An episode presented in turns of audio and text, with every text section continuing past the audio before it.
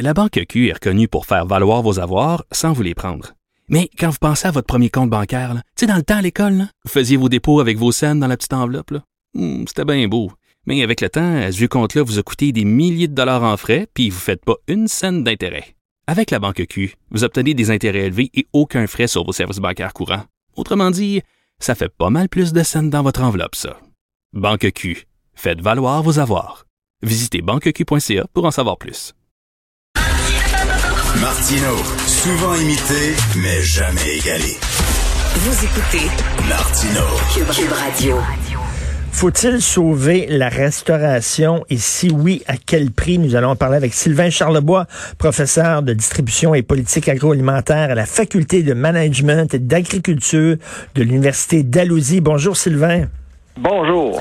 Alors là, bon, il y a toutes sortes de chiffres catastrophiques qui circulent en disant, écoute, là, ça va être une hécatombe totale euh, dans la restauration. Euh, il faut vraiment sauver ces restaurants-là. Euh, tu en penses quoi?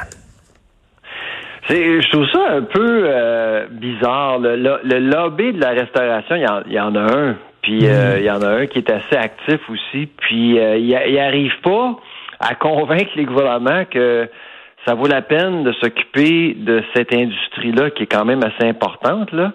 Mais on, on garoche beaucoup de chiffres euh, catastrophiques, hein, 60% dans les trois prochains mois, on Ouais. l'a entendu souvent. Là.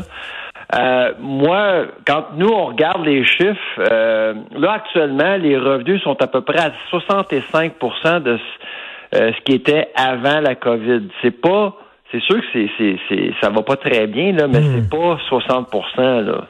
C'est, euh, nous, on croit qu'on va, que l'industrie va peut-être perdre 20 milliards sur les 95 milliards euh, d'ici un an. C'est quand même beaucoup. Par contre, et puis jusqu'à maintenant, euh, il y a pas l'air Ottawa puis plusieurs provinces ont pas ont pas l'air d'avoir l'intention d'aider l'industrie comme telle. Donc le lobby ne semble pas fonctionner. Là. Et là, là-dedans, là, je veux pas minimiser la crise que traversent les restaurateurs. On s'entend que c'est épouvantable. Reste que, on le sait, il y a eu plusieurs textes là-dessus avant la pandémie. Il y a beaucoup, beaucoup de restaurants, entre autres à Montréal. Il y a des gens qui disent qu'il y en a trop et que même si on n'avait pas eu de pandémie, Sylvain, il y a probablement une certaine partie de ces restaurants-là qui auraient fermé no matter what.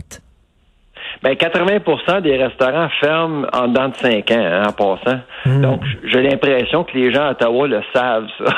Donc, les risques sont très élevés. Puis en passant à Montréal, c'est où ce qu'on retrouve le plus de restaurants par capita au Canada. Euh, Il y en a des restaurants à Montréal. Euh, Il y en a de très bons aussi, là, en passant. Mais c'est une industrie qui est très très important. Euh, c'est des, c'est des, c'est un secteur qui engage.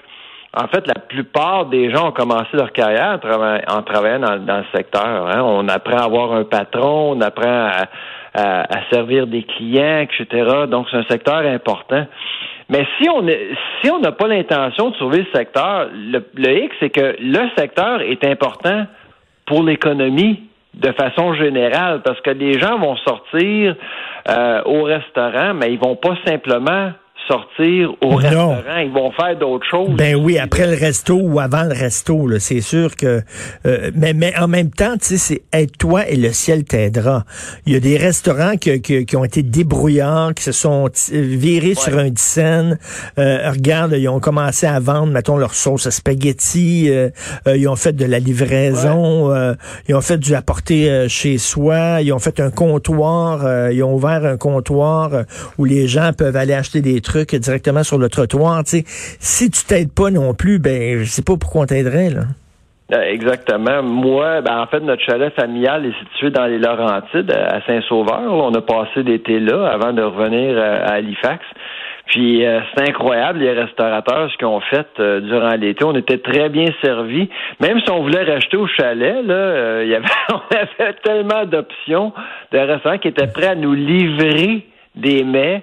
Euh, il y avait toutes sortes de, de de, de restaurateurs qui ont décidé de vendre leurs produits en ligne. Euh, C'était merveilleux, là. C'est sûr que c'est sûr qu'il y en a qui vont souffrir, là. Et il y en a qui ont converti des stationnements en patio, des trottoirs en patio. Le- Les villes ont collaboré, mais il faut en, en, en, en bout de ligne, là, ce qui va être important, à mon avis, pour les gouvernements, c'est de penser restimuler l'économie en utilisant l'industrie de la restauration. C'est ce que c'est ce qui se passe au Nouveau-Brunswick d'ailleurs. Hein? Hmm. Le gouvernement du Nouveau-Brunswick a décidé d'offrir aux citoyens euh, 1000 dollars déductibles d'impôts. On peut dépenser ah, 1000 dollars, oui, en 2020. Euh, et puis euh, les gens qui veulent sortir, euh, rester dans un hôtel dans la province ou sortir au restaurant, ils peuvent le déduire de leur impôt, imaginez. ça, c'est facile à, à, faire. Là. Hmm. Et le nouveau gouvernement de, du Nouveau-Brunswick vient d'être réélu. Et la, une des promesses électorales du Parti conservateur au Nouveau-Brunswick, c'était justement de continuer ce programme-là pour 2021. Hein, ben, il faut explorer des, des, des avenues originales. Ben Écoute, un des problèmes aussi avec l'industrie de la restauration, c'est que, bon, il y a beaucoup de gens comme moi. Écoute, je vais me citer un exemple. Pendant la pandémie, ma blonde et moi, bon, on a découvert le prêt à cuisiner, les boîtes que tu reçois Good Food. Nous autres, on est abonnés à Good Food. Tu manges très bien, c'est varié, c'est très le fun, ça prend pas beaucoup de temps. Et je peux te dire que même une fois euh, la pandémie terminée, euh, notre fréquentation des restaurants ne sera pas aussi élevé qu'avant? Oh non. Puis euh, c'est ça. Là maintenant, le secteur est à peu près à 60 pour, 65% de ce que c'était avant la COVID, mais je pense pas qu'on va on va atteindre le 100% Justement pour la raison que vous venez d'évoquer. Il y a de nouvelles ben habitudes qui se créent. Là. Ça fait six mois qu'on est là-dedans, là. puis on va promettre là-dedans pour encore un bon bout. Fait que c'est certain que la restauration, euh, puis j'ai l'impression, T'sais, on peut pas sauver la restauration parce qu'il va y avoir plusieurs commerces qui vont fermer de toute façon. Mais, mm. comme je le disais plus tôt, utiliser la restauration comme appât pour aider l'économie à, à, à revenir, là, à se rebâtir, ça serait important aussi de le faire. Mm. Et comme je disais, là aussi, il y a des gens qui se sont mis à cuisiner. Moi, il y a une autre affaire aussi, l'UFA. J'ai découvert ça. C'est une, une ferme où tu fais venir là, les te livrent régulièrement des, des, de, la, de la viande, des légumes, ben des fruits, etc. Là. Il y a, maintenant, il y a énormément de services qui se sont développés ah, pendant la pandémie. Puis je pense que ça va, ça va rester après la pandémie. Les ah. gens vont changer ah. leurs habitudes. Puis c'est-à-dire que il y a une réelle explosion, une démocratisation de la chaîne. Tout le monde a accès aux consommateurs parce que tout le monde, il y a beaucoup de monde qui achète en ligne. Une fois que c'est, une fois que l'achat en ligne pour l'alimentation est une option, ben tout est possible. La production comme Lufa, ça c'est un exemple parfait. Euh, la transformation. Pepsi vend directement aux consommateurs à ce temps. c'est incroyable. Mais tu sais, peut-être que les gens, tu sais, le, les petits restaurants que tu allais pendant la semaine, le petit boui-boui, tout ça, peut-être que les gens iront moins, mais ils vont, ils vont sortir dans des restaurants, mettons, il y a une expérience où c'est vraiment quelque chose, où tu vas aller euh, moins souvent au restaurant, mais quand tu vas y aller, tu vas le choisir, ton resto.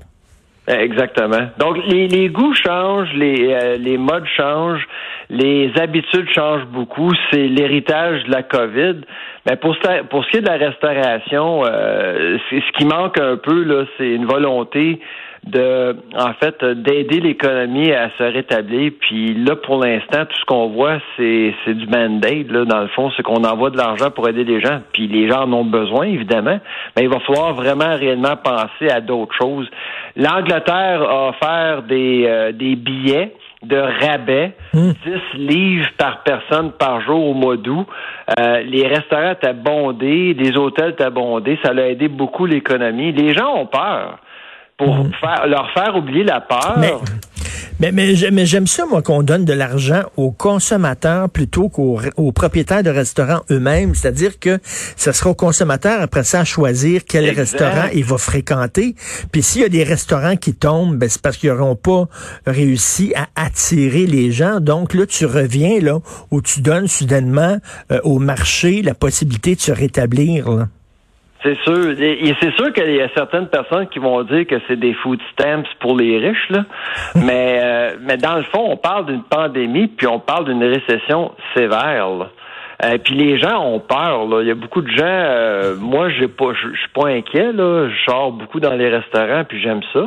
Mais il y a beaucoup de gens qui restent à la maison parce qu'ils ont peur. Donc, il faut peut-être offrir un incitatif aux gens Oui. pour sortir, puis justement voir.